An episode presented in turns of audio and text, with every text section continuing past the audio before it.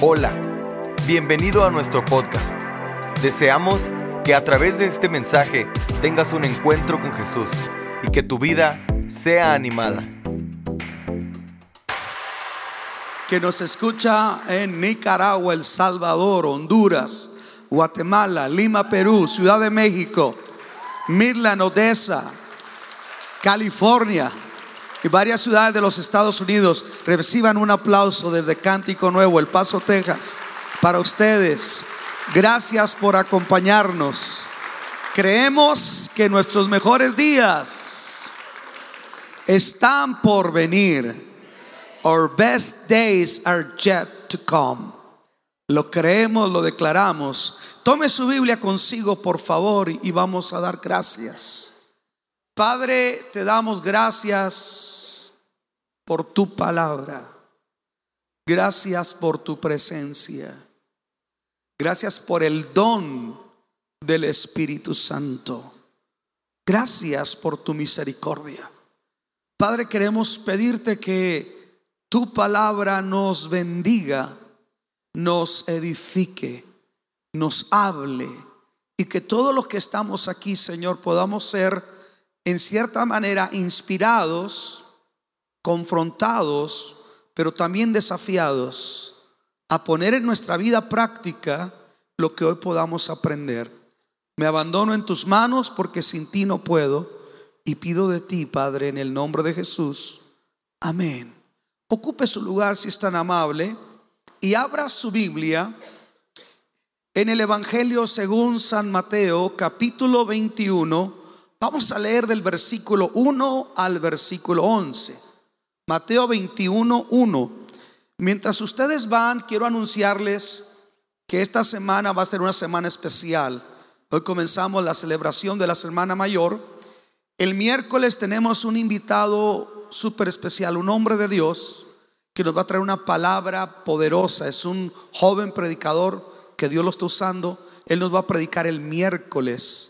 Y el viernes vamos a tener las siete palabras en la iglesia a las siete de la tarde.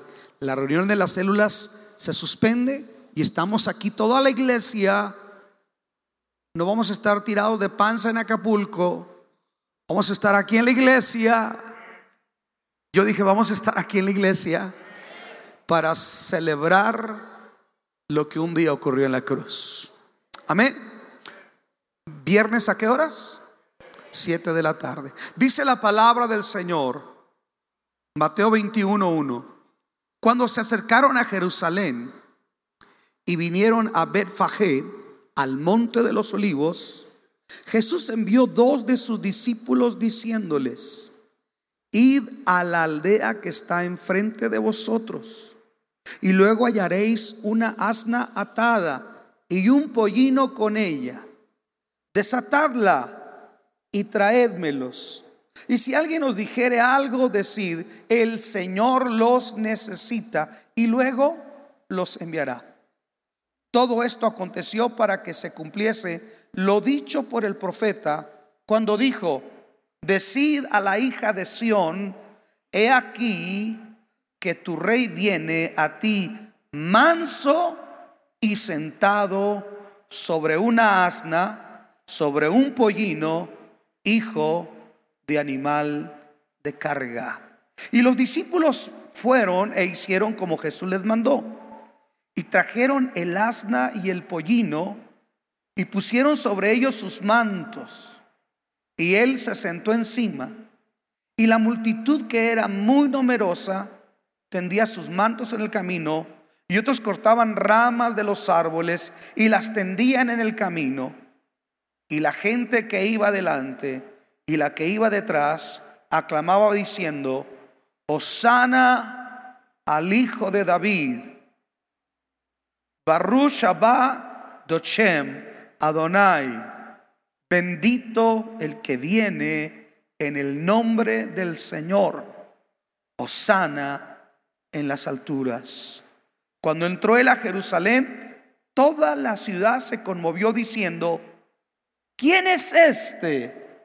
Y la gente decía, este es Jesús, el profeta de Nazaret de Galilea. Dele un aplauso a la bendita palabra del Señor. La semana mayor inicia con la entrada triunfal. Y ahí comienzan los días decisivos en la vida del Señor Jesús y también para la humanidad. Los judíos tenían por revelación profética y los profetas escribieron acerca del cumplimiento de la venida de su Mesías. Dios mismo les visitaría en forma humana.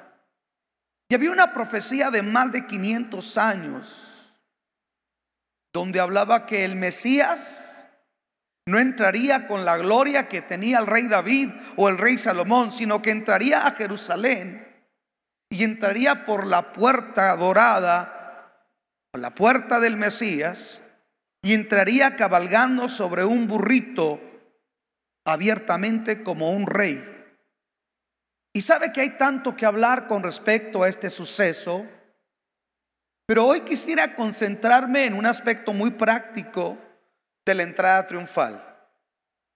Hoy no voy a hablar de la gente que vitoreaba, no voy a hablar de los discípulos, voy a dedicarme a hablar acerca del burrito. Tan solo un burrito, el burrito del desfile. Comienzo con una pregunta. ¿Por qué Dios el Padre estableció que su Hijo se manifestara como rey a los judíos montado sobre un burro, sobre un burrito? ¿Por qué? ¿Por qué el Padre determinó 500 años antes de que Jesús naciera, le reveló a los profetas que cuando el Mesías viniese tenía que venir a través o cabalgando en un burrito, en un pollino, un borriquito. ¿Por qué? Porque, número uno, el burrito representa mansedumbre. ¿Qué representa el burrito? Mansedumbre. Es un animal manso por naturaleza. El burro tiende a ser manso, con excepción de unos que yo conozco. Pero el burro tiende a ser manso. Y el burro evoca el carácter de Jesús. Jesús dijo en Mateo 11, 29, llevad mi yugo sobre vosotros y aprended de mí que soy manso y humilde de corazón. ¿Qué dijo Jesús? Soy manso y humilde de corazón. Y hallaréis descanso para vuestras almas. Escuche, no se les manifiesta a los judíos en toda su gloria, sino se manifiesta cabalgando en mansedumbre un burrito. Wow. ¿Esto de qué quiere decir? Dios ha decidido ocultar su gloria porque Él es el Dios creador de todas las cosas y su gloria brilla más que mil soles y más que todas las estrellas juntas. Si alguien tiene gloria es Dios.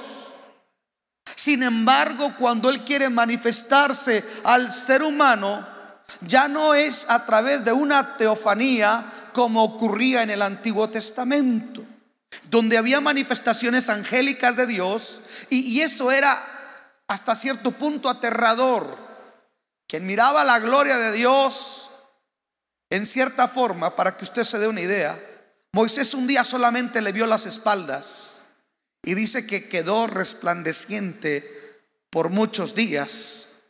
Solamente por ver las espaldas de Dios, allá en el monte Sinaí, dice que su rostro resplandecía y había que ponerle un velo a Moisés porque irradiaba la gloria de Dios.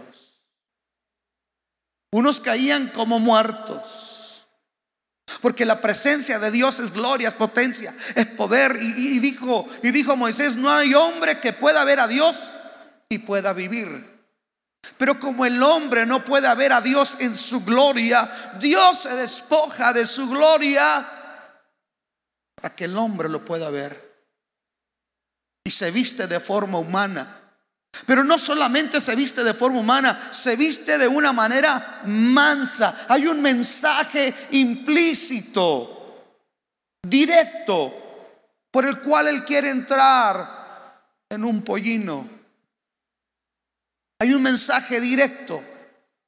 Y es del sentir de Dios, el sentir de Jesús, la mansedumbre.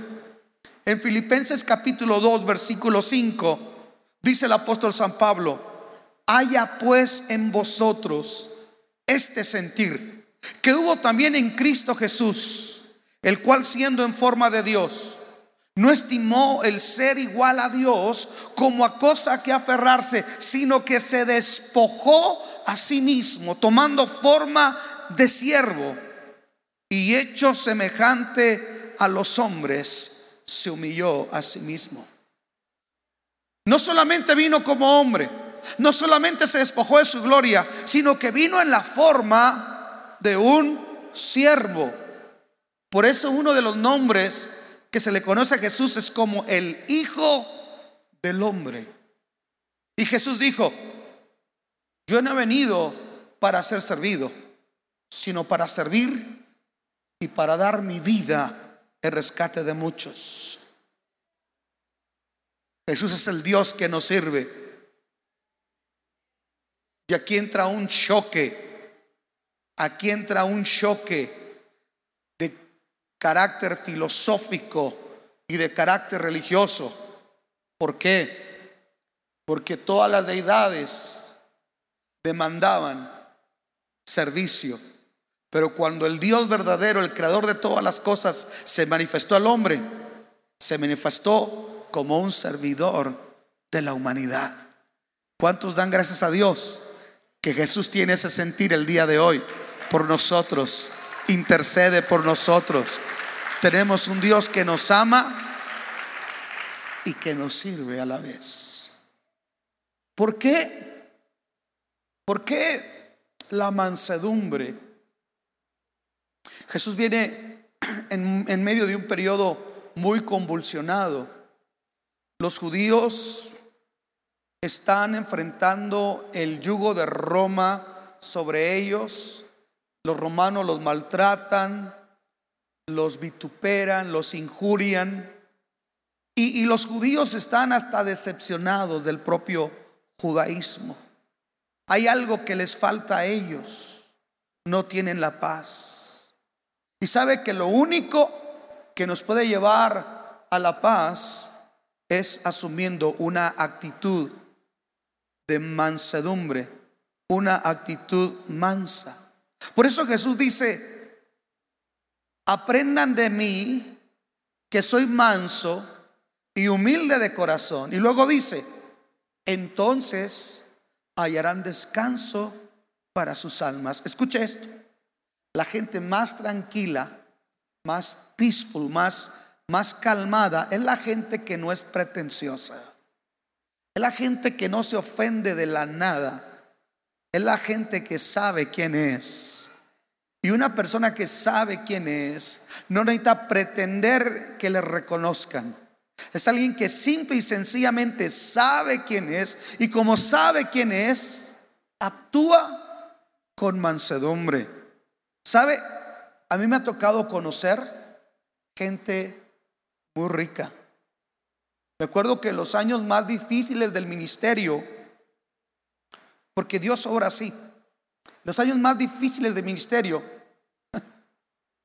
Dios me abrió la puerta con uno de los hombres más ricos del paso.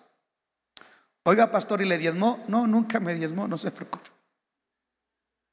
Pero simple y sencillamente me tocó tratar con él porque le, le rentaba un edificio, el antiguo edificio que teníamos. Y mire, la gente que verdaderamente tiene, hermano, es la gente menos pretenciosa. Me decía, mi pastor, ¿dónde nos vemos para comer? Donde usted diga, Señor. vente, te invito a unos burritos, un caldito aquí en tal lugar.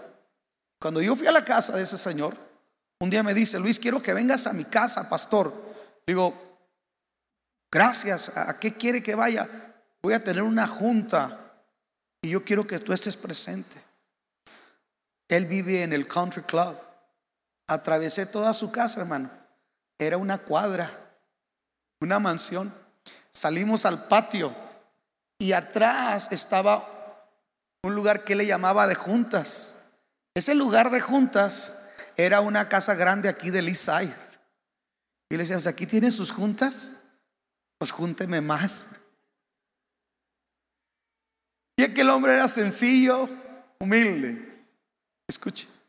Y a veces nosotros con cualquier cosita se nos sube a la cabeza y ya nos sentimos, y aquí me salgo eh, del protocolo y empiezo a hablar en mi código postal, nos sentimos la pura o la última Coca-Cola del desierto. Believe it or not. No sé qué nos pasa.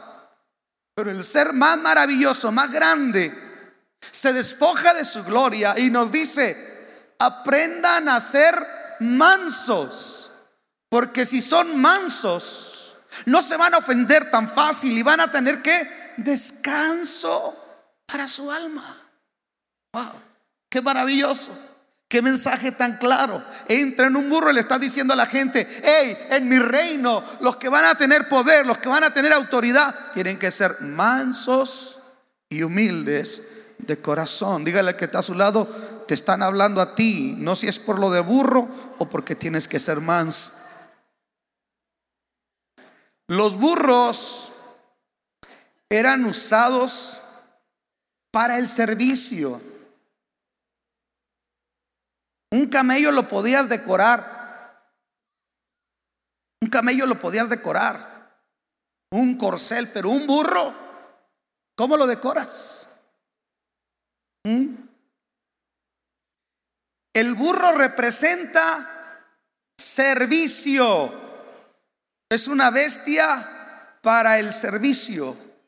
Los corceles, los lindos caballos, las carrozas eran usadas para los dignatarios, para los reyes. Sin embargo, Jesús no entra ni en una carroza como Salomón, Dice la Biblia que la litera de Salomón era cargada por muchos hombres. Era algo espectacular la manera en que se transportaba el rey Salomón. El libro de Cantares nos habla de una gloria. El rey David tenía sus valientes, sus corceles que hablaban de su gloria. Pero cuando el verbo se hizo carne, cuando el rey de reyes y señor de señores vino a esta tierra y se manifestó Israel como el rey de los judíos, ¿sabe? Vino en calidad de siervo.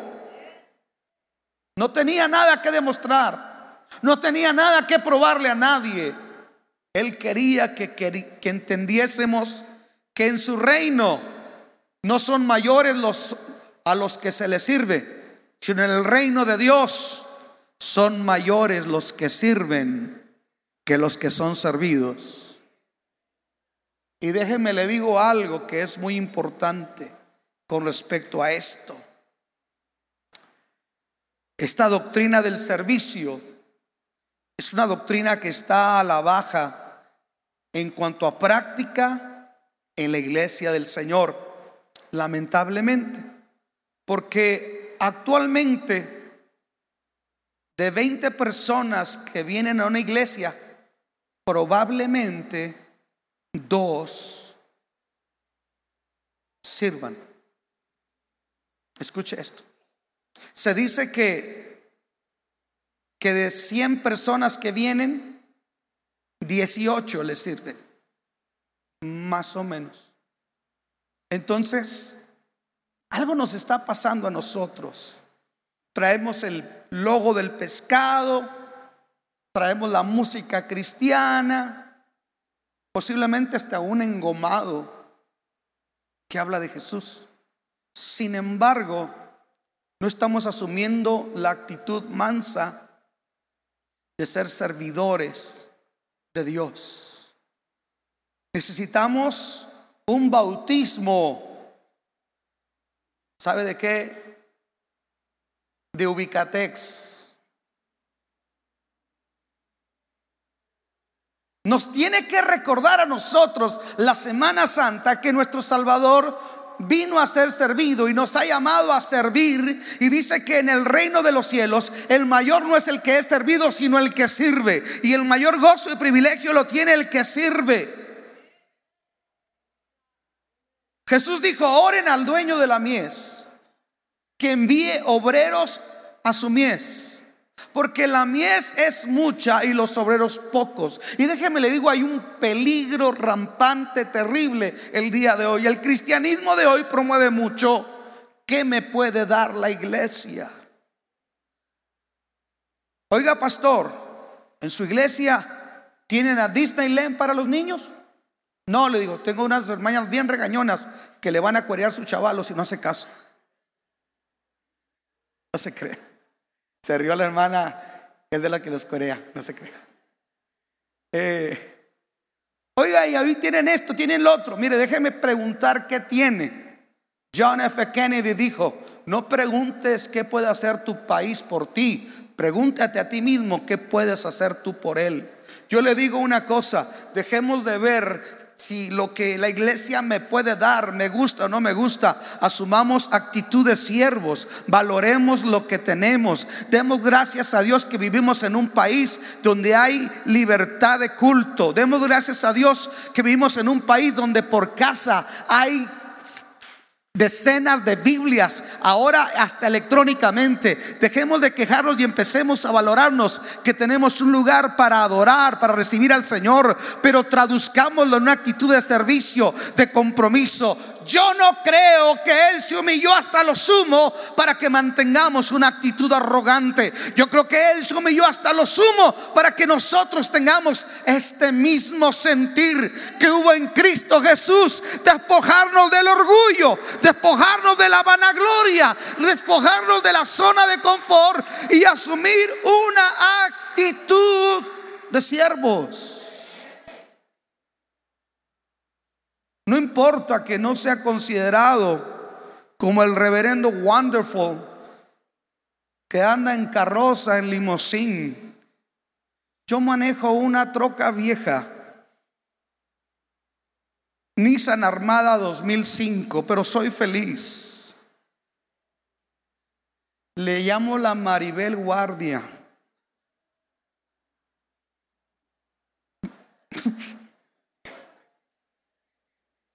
Me dijo, Tere, ¿en qué te vas a ir a Midland? Le dije, voy en la Maribel Guardia. ¿Quién es esa vieja? Le dije, no, la troca. ¿Por qué le dices la Maribel Guardia? Mire, es 2005, ya tiene sus años, pero está en buenas condiciones. No, le digo, ¿cómo me fue?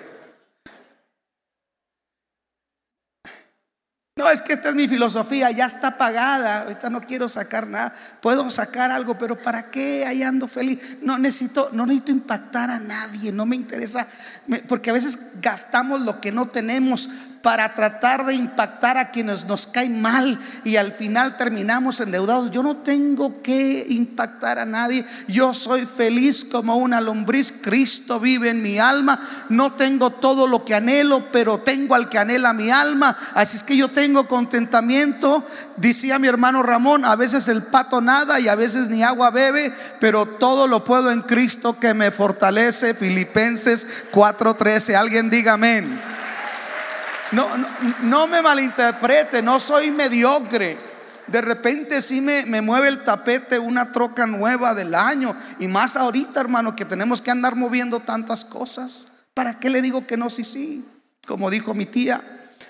Pero déjeme le digo una cosa. He aprendido a tener contentamiento. Soy feliz. Es importante que tengamos una actitud. Y, escuche algo, hermano. Una vez hubo un concierto aquí, vino una cantante muy famosa. Y entonces yo no sé qué me puse que andaba acomodando algo. Y luego me dice, siervo, usted sirviendo. Le digo, ¿qué tiene? Pues soy igual que los demás. No, pero usted es el siervo. Ah, y que ya, ya sé dónde vienes tú. Hay un tipo de iglesias cristianas que tienen papas pequeños.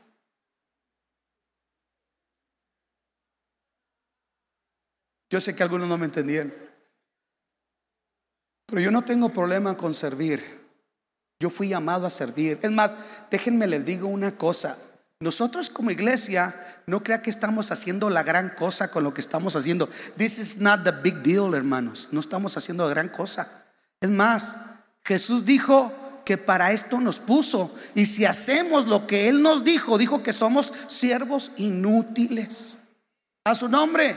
Imagínense que yo le diga a uno de ustedes, hermano, usted ni siervo inútil es porque nunca hace nada. Uh, me demandan. ¿Aló?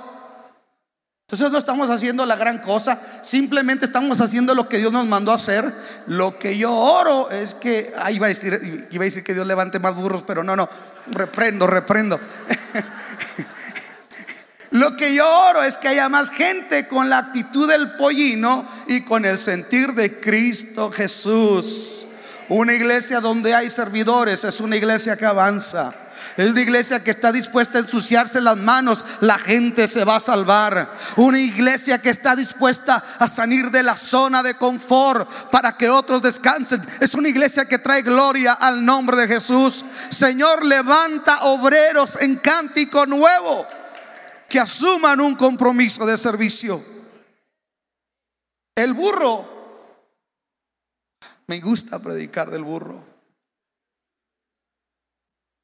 Era un animal de carga, hermanos. ¿Cuántos de ustedes son cargados aquí con el Señor?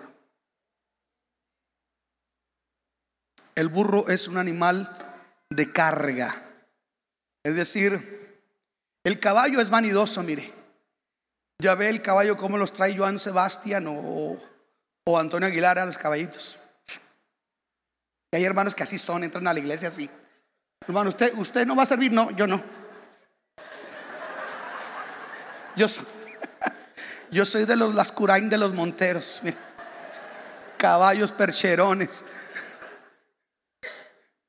Pero perdóneme, lo estoy hablando en sentido figurado.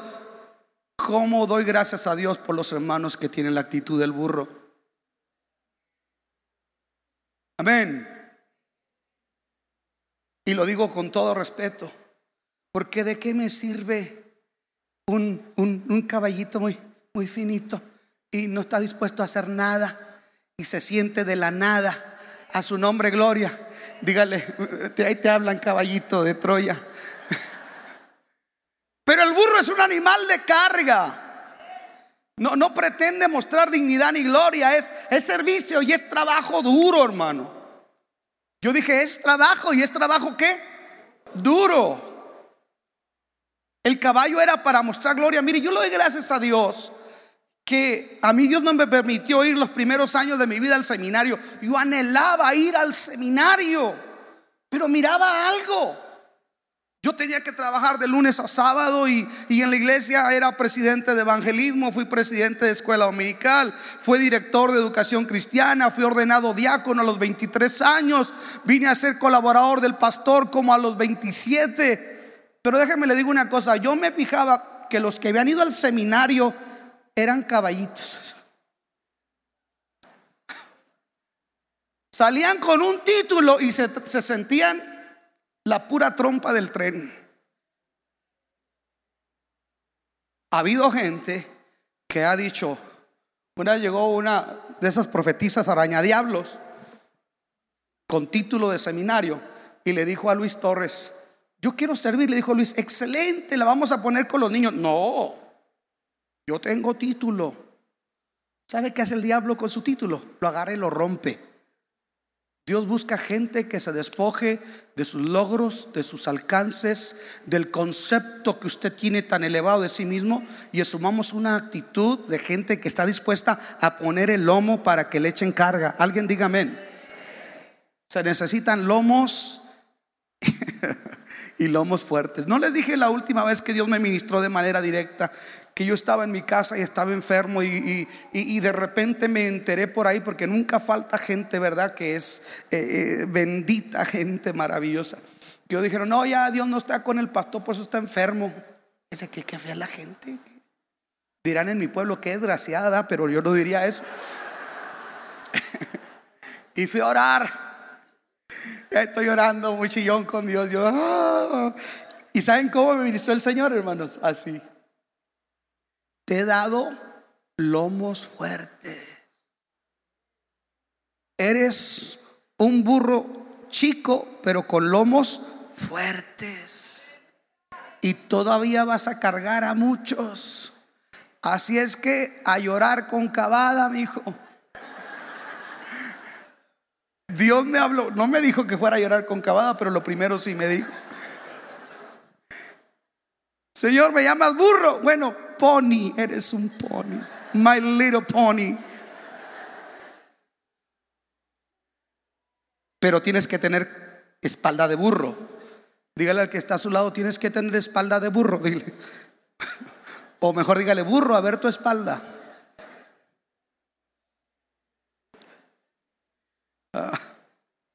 Lleva las cargas, pero déjeme lo dijo lo lindo de que Jesús lleva las cargas. En Isaías 53, 6 nos habla que en él Dios puso la carga de nuestro pecado, la carga de nuestra necesidad emocional, la carga de nuestra angustia, la carga de nuestra soledad. Todo fue depositado sobre él. Isaías habló de esto, dijo, todos nosotros nos descarriamos como ovejas, cada cual agarró por su propio camino, mas Jehová cargó en él el pecado de todos nosotros.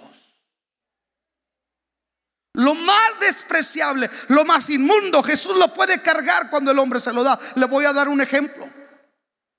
Cuando vino el leproso delante del Señor, le dijo estas palabras si tú quieres, puedes limpiarme. El leproso sabía, porque había escuchado de que Jesús sanaba a la gente, resucitaba a los muertos, levantaba paralíticos. Él sabía que Jesús era poderoso, pero tenía también el respeto de que al mismo tiempo Jesús era un rabino. Y en la ley judía nadie debía tocar un leproso porque se constituía inmundo. Tocar el leproso era como tocar un cuerpo putrefacto o como tocar un cerdo dentro de la ley ritual de los judíos. Por eso le dijo, sé que tú lo puedes hacer lo que no estoy seguro es que tú quieras llevar la carga de tocar a un inmundo leproso. Y sin embargo Jesús no solamente lo tocó, Jesús es sensible. ¿Cuántos dicen amén? Yo dije, Él es sensible. Yo creo que Jesús descendió, lo abrazó, lo miró a los ojos y le puso un beso en la mejilla y le dijo, ¿cómo no voy a querer tocarte? Si para esto me envió el Padre, para deshacer las obras del diablo. He venido a buscar y a salvar lo que se había perdido. Yo no me pongo cubrebocas, yo no me pongo guantes, dice Jesús, para tratar con la miseria del hombre. No importa lo que tú seas, narcotraficante, homosexual, delincuente, multihomicida, no importa lo que el hombre pueda hacer, Él no se pone guantes ni cubrebocas, porque Él tiene el poder de llevar la carga del pecado de la humanidad. Alguien alabe a Jesús. Alguien alabe el nombre de Jesús. Él lleva la carga. Él lleva la carga del pecado. Él tiene el poder de cargar nuestra inmundicia. Y Él no se contamina. Escuche, cuando vino la mujer del flujo de sangre, también se constituía ritualmente inmunda de acuerdo a la ley de Moisés. Por eso cuando ella tocó a Jesús, Jesús sintió que la carga de ella entró en Jesús, pero su divinidad la deshizo, la disipó y de él salió virtud que la sanó. Wow, qué maravilloso es Dios. Yo le he hecho mi pecado, él me da su perdón tu inmundicia cuando la das al Señor en arrepentimiento. De Él fluye gracia, poder, virtud para sanar. Oiga, qué maravilloso es este Dios. Yo dije, qué maravilloso es este Dios que tiene el poder de llevar nuestras cargas. Con justa razón, dice el apóstol Pedro, que echemos toda nuestra ansiedad sobre Él, porque Él tiene cuidado de nosotros. Hermano, estoy deprimido, haga oración, alguien diga amén. Hermano, estoy nervioso, ríndale su vida al Señor con todo lo que siente, todas nuestras cargas, toda nuestra ansiedad que sean puestas sobre Él, porque Él tiene cuidado de nosotros. Decía el himno antiguo y hecho toda mi ansiedad sobre Él, pues Él cuida de mí. Wow. Jesús es el sumo sacerdote. Dice el escritor a los hebreos, tal sumo sacerdote nos convenía, santo, sin mancha, sin arruga, divino. Pero Él tiene compasión de nosotros cuando somos tentados. En el Antiguo Testamento, el sacerdote tenía dos sombreras. En cada hombrera, en el Antiguo Testamento, el sacerdote tenía los nombres de las tribus de Israel y también en su pecho. Y la razón por qué en las sombreras también tenía los nombres de las doce tribus de Israel, seis de un lado y seis de otro, es porque eso simbolizaba que el sacerdote cargaba a todo el pueblo delante de Dios. Escuche esto. Por ese sacerdote, para ofrecer el perdón en el día de la expiación, tenía que ofrecer un sacrificio por los de él mismo, por su pecado y por los del pueblo. Pero dice el escritor a los hebreos que Jesús como sumo sacerdote no tiene que ofrecer pecados como lo hacía el sacerdote de la tribu de la vi él no tenía que ofrecer pecado porque Él es sin pecado. Él es el justo muriendo por los injustos. El sumo sacerdote del Antiguo Testamento entraba una sola vez al año en el día del Yom Kippur, el día de la expiación. Una vez al año entraba al lugar santísimo. Sin embargo, el sumo sacerdote no solamente me carga en sus lomos, me lleva en su corazón y me abrió lugar para que todos los días yo pueda entrar al lugar santísimo de la presencia del Señor. Alguien alabe el nombre de Jesús. Qué maravilloso es el sacerdote que tenemos que puede cargarnos e introducirnos. Hay a veces que no me sale la oración. Hay a veces que no tengo ganas de orar. Todo lo que hago es hincarme y no me sale una palabra. Pero Él por su gracia me levanta y dice, prometí cargarte cuando tú no pudieras. Prometí llevarte cuando tú no pudieras andar. Y Él me introduce a su presencia. Hay veces he comenzado orando sin palabras y he terminado en alabanza hablando en lenguas porque tengo un Dios que me carga y me lleva de poder en poder y de victoria en victoria. Alguien tiene que alabar el nombre de Jesús. Uh. Disculpe que yo grite, pero yo me apasiono. El pollino el borriquito, llama la atención que dice, es un pollino que, o un burrito que nadie había montado aún. Por eso estaba con la mamá, con la asna. Un pollino hijo de asna. ¿Por qué Jesús quiere cabalgar sobre un pollino que nadie había montado? Déjeme le digo una cosa. Ese pollino nos representa a nosotros, al hombre. El burro representa en primer lugar al hombre. Déjeme le digo por qué. Porque el deseo de Dios por excelencia es ayudar al hombre de forma preventiva. Dios tiene dos maneras de tratar con el hombre. La primera de forma preventiva pero como Dios nos ha dado libre albedrío y a veces no queremos soltar lo malo y somos duros de servicio y tardos de entendimiento, a veces Dios cuando trata de forma preventiva no lo entendemos. ¿Y sabe qué sucede? Nos tenemos que ver las caras con Él ahora de forma correctiva. Se lo pongo este ejemplo. Acuérdate de tu Creador. ¿En los días de qué? De tu juventud. Dice la escritura, antes que vengan los días malos. Los años, los días en los que tú digas, ya no tengo en ellos contentamiento. Qué bonito es conocer a Cristo en la juventud. Qué bonito es cuando los jóvenes llevan el yugo, dice la Biblia. Bueno les al joven llevar el yugo desde su juventud. Qué lindo. Escuche, qué lindo es cuando nosotros entendemos que Dios quiere tratar de manera preventiva. Hay gente que, que ha dicho, pastor, nosotros sabemos que a usted Dios lo sacó de la droga y usted tiene un testimonio a lo mejor un tanto dramático de lo que Dios hizo. Y yo he oído jóvenes que dicen, pero yo qué testimonio tengo? Mm, siempre he estado en la iglesia, siempre me he portado bien. ¿Yo qué le digo a la gente? Yo les digo, tú tienes el mejor testimonio. El mejor testimonio. Porque bienaventurados los que han crecido en la iglesia los que no saben lo que es la decepción, el dolor, los golpes de la vida, sino que han crecido en la iglesia, en los caminos del Señor. No te has perdido de nada. El mundo no ofrece nada. Y Dios está tratando contigo ahorita de manera preventiva. Pero si no hacemos caso, entonces va a venir el trato de manera correctiva. Aló. ¿A cuántos de ustedes nacieron y se criaron en los caminos del Señor en la iglesia? Levanten su mano. ¿Cuántos de ustedes tienen ese privilegio?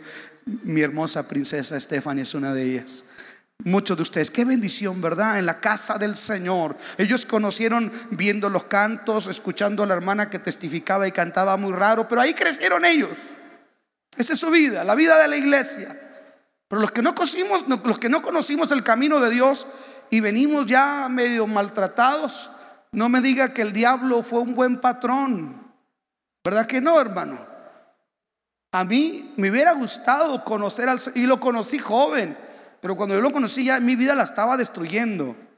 Pero a los 19 años llegó, llegó Jesús a mi vida. Y en el camino de Dios se me ha ido la voz, me he ido quedando pelón, me han salido canas. Pero estoy contento mis veintes, mis treintas y entrando a mis cuarenta. Se los he dado a Dios. Entonces Dios quiere un pollino que todavía no haya sido maltratado. Aló, estamos aquí. Pero muchos de nosotros ya no entramos en esa calidad de pollino. Ya somos burros viejos y mañosos. Dígale al que está a su lado, me estás oyendo, siervo de Dios. Tal vez llegaste como burro viejo y mañoso. Ah, pero qué lindo es cuando Cristo tomó el control de tu vida y te dijo, porque esto es lo que hace Dios, mire, así somos nosotros, somos de repente, somos burros mañosos y queremos ir por un lado y el Señor nos dice, quieto, Filemón, ¿A dónde vas? Yo quiero ir al, al nightclub y el Señor le hace, quieto, mi hijo. ¿Cómo te trató el diablo? Así. Y de repente pasa una burra por allá. Es quieto. Burro. Burro. ¿Cuántos burros hay aquí? Porque esa es la obra del Espíritu, domarnos. Cuando el animal no ha sido domado, hermano, todavía está mostrenco, ese es el término. Lo contrario de manso es mostrenco. Y cuando somos mostrencos es cuando luego, luego brincamos y decimos, no, no, no, como quieran, quiero. ¿Sabe una cosa? Si Dios llegó en la edad temprana a su vida, qué bueno, pero si ya llegó y lo agarró que lo había maltratado el mundo, no importa si fue una cosa o fue otra, lo que importa es que Cristo está cabalgando en nuestra vida. Alguien diga amén y somos llamados a caminar por donde Él nos dirige. A veces te va a llevar por caminos muy placenteros, qué bueno. Y a veces te va a hacer pasar por los valles difíciles de la vida. Pero no importa si es el desierto o es el valle. Lo que importa es que Cristo vaya cabalgando en nuestra vida. Termino con esto, porque esto es importante, qué maravilloso.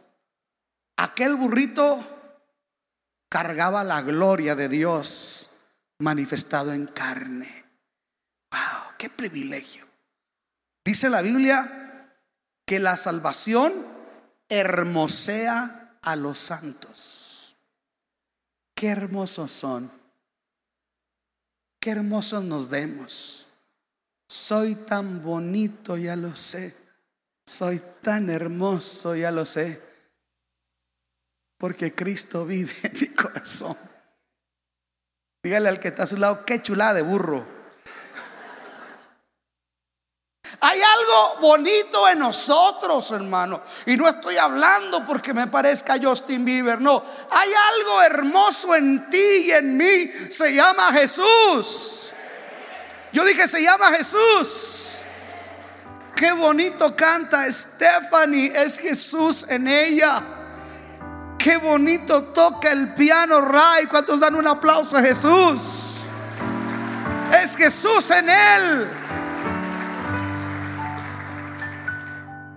Qué bonito toca aquel instrumento, Jerry, el sax. Qué bonito enseña ese maestro. Qué bonita actitud tienes tu Jerry. No es él. Pastor, me gusta, qué bonito usted predica. Si usted supiera que yo no debería estar aquí, yo debería estar en una tumba, yo debería haberme muerto por una sobredosis, pero yo estoy aquí porque el bendito y bello Nazareno me levantó. Y si en mí hay una virtud, si en mí hay algo bueno, hay que voltear al cielo y decir, gracias Señor, eres tú el que usa al pastor para la gloria y para la honra de tu nombre.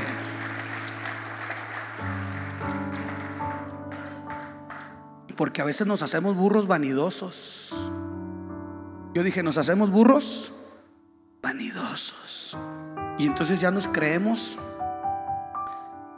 Nos creemos la última trompa. La, bueno, yo estoy como el chavo.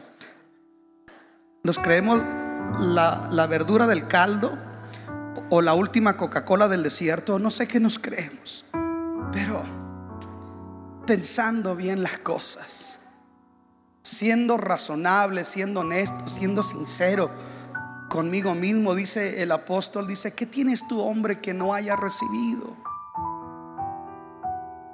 ¿Cuántos dan gracias a Dios por su carrera, hermanos? ¿Cuántos de ustedes hicieron carrera? Dale gracias a Dios. Dale gracias a Dios. Y asegúrate de no mirar por debajo del hombro a nadie, sino es para extenderle la mano y levantarlo. ¿Cuántos de ustedes saben lo que es la pobreza? Pastor, ¿usted por qué regala juguetes a los niños de allá de, de, Juárez? ¿Por qué? Porque yo fui uno de ellos, no se me olvida. Y no tengo problema. Bienaventurados los que saben de dónde vienen, porque son los únicos que saben a dónde van. Escuche, pero ¿cuántos de nosotros podemos ser honestos? Yo estoy en algo viviendo algo que tal vez nunca me imaginé ni mis padres se imaginaron que podíamos tener, pero un día Jesús vino a nuestra vida y nos tomó y carga nuestra vida, nos lleva a nosotros, pero al mismo tiempo nosotros lo llevamos a Él, porque donde yo me meto se mete Cristo. Alguien diga amén. Cansado de ver, cansado de ver lugares. Yo le digo a mi esposa, a veces llegamos a un restaurante, no hay nadie llegamos nosotros. ¿No le ha pasado a usted eso? Y de repente está lleno. Dice la Biblia que el Dios de la gloria camina con nosotros. Y dice que donde no nos reciba, nos quitemos los zapatos y nos sacudamos el polvo y le digamos, pues quédense con su mugre. Algo así, pero en otra manera lo dice la Biblia. Así lo dice, pero yo le hablo más directo para que no batalle con el griego.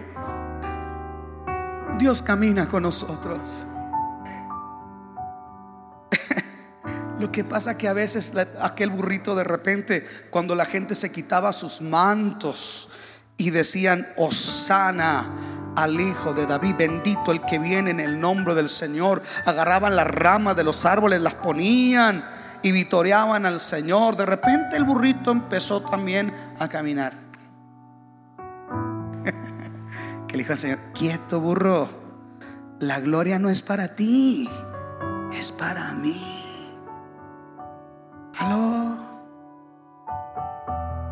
¿Sabe? La entrada de Jesús en el burrito nos da una enseñanza de vida nos da una lección de humildad, pero sobre todo Él pretende que nosotros aprendamos para que en nuestra vida práctica nosotros seamos gente que siga cargando a Jesús y el mundo pueda ver que nuestra vida tiene gobierno. Que en nuestra vida hay un freno que Jesús tiene en sus manos. Yo no sé cuántos de ustedes se han enojado, pero enojado con odio jarocho. No más yo. Una vez me dijo una cuñada mía, Luis, tú nunca te enojas. Le dije, no me conoces. Pregúntale a la hermana Tere. no se vaya al mundo, pero también me enojo. Y a veces me he enojado que casi me da vuelta la cabeza como la niña del exorcista. Pastor, ¿usted ha tenido resentimiento algún día en su vida? Yo no, fíjese. Uh, ramba, saca la bazuca. Yo jamás he tenido resentimiento. Pastor, usted ha sido tentado con respecto a una lagartona. Nunca mente, jamás. Claro. Una me bajé de predicar y dijo un hermano, hermano, ¿y usted tiene hijos? Le dije, pues claro, pues también tengo mi corazoncito, mi hijo. No soy querubín, parezco querubín, pero no soy. Soy un hombre sujeto a pasiones, como usted. Pero quiero hablar del resentimiento, del coraje. El coraje nos priva, nos atranca, nos hace decidir ah, de forma arrebatada. Y los que me conocen saben que yo le doy gracias por sus vidas. Porque a veces ha sido mi esposa, a veces ha sido Edwin, a veces ha sido Luis Torres, o a veces ha sido Javier, que me dicen, pastor, calmado tranquilo. Porque ya cuando está usted, llega un momento donde usted, el freno de Dios se prende y escucha una voz que le dice, burro, burro, ¿a qué te llamé? ¿A vivir resentido? No, Señor. Te dije que las ovejas iban a dar topes, ¿verdad? Sí, Señor. Si no, nomás dan diezmos, mi hijo. También dan topes y muchos problemas. A su nombre, gloria. Bueno, lo digo por lo de otro pastor, primo de un amigo que me platicó. Aquí nadie da topes, pero ah, es el Señor nos hace recapacitar. No tengo derecho a vivir enojado. No tengo derecho a vivir resentido. No tengo por qué vivir amargado si en mí el que dirige las riendas de mi vida me dijo, aprende de mí, que soy manso y humilde. Y cuando yo no quiero hacer esa voz, el reino de Dios no obra en mí, pero cuando yo atiendo a esa voz, déjeme le digo una cosa. A veces hay gente que piensa que yo soy débil porque yo tengo este lema. Yo prefiero dar gracia y extender gracia. Y gente me ha llegado a decir, ¿usted cree que esa gente va a valorar la paciencia que usted está teniendo? Pero se están burlando de usted. Y yo siempre he dicho esto. Tal vez sí, tal vez sí se burlen. Pero el que da gracia nunca pierde. El que es manso Y sabe una cosa, yo he aprendido que cuando yo soy manso, Dios pelea por mí. Dios se encarga de defenderme, de ayudarme, de proveerme y de sustentarme. Alguien dele un aplauso a Jesús.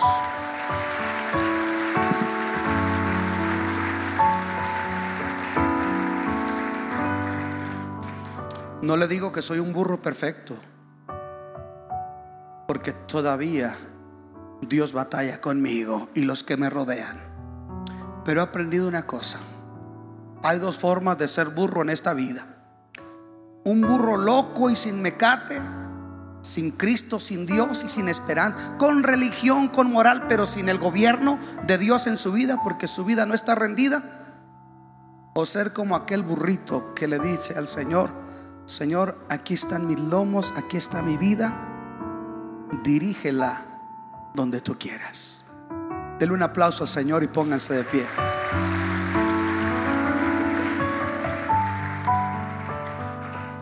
¿Qué clase de burros somos? ¿Con Jesús o sin Jesús? El día de hoy, hermanos y amigos, Jesús no quiere ser religión en tu vida. Jesús no quiere ser un ritual en tu vida. Jesús quiere ser una realidad que ocurre a partir de que nosotros le decimos al Señor, Señor, aquí estoy. Cabalga sobre mi vida. Toma las riendas. He ido por donde yo he querido, pero necesito que tú tomes las riendas de mi vida. Y el día de hoy yo le voy a pedir una cosa.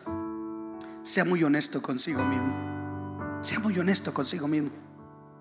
Usted reconoce que necesita a Jesús. Necesita a Dios.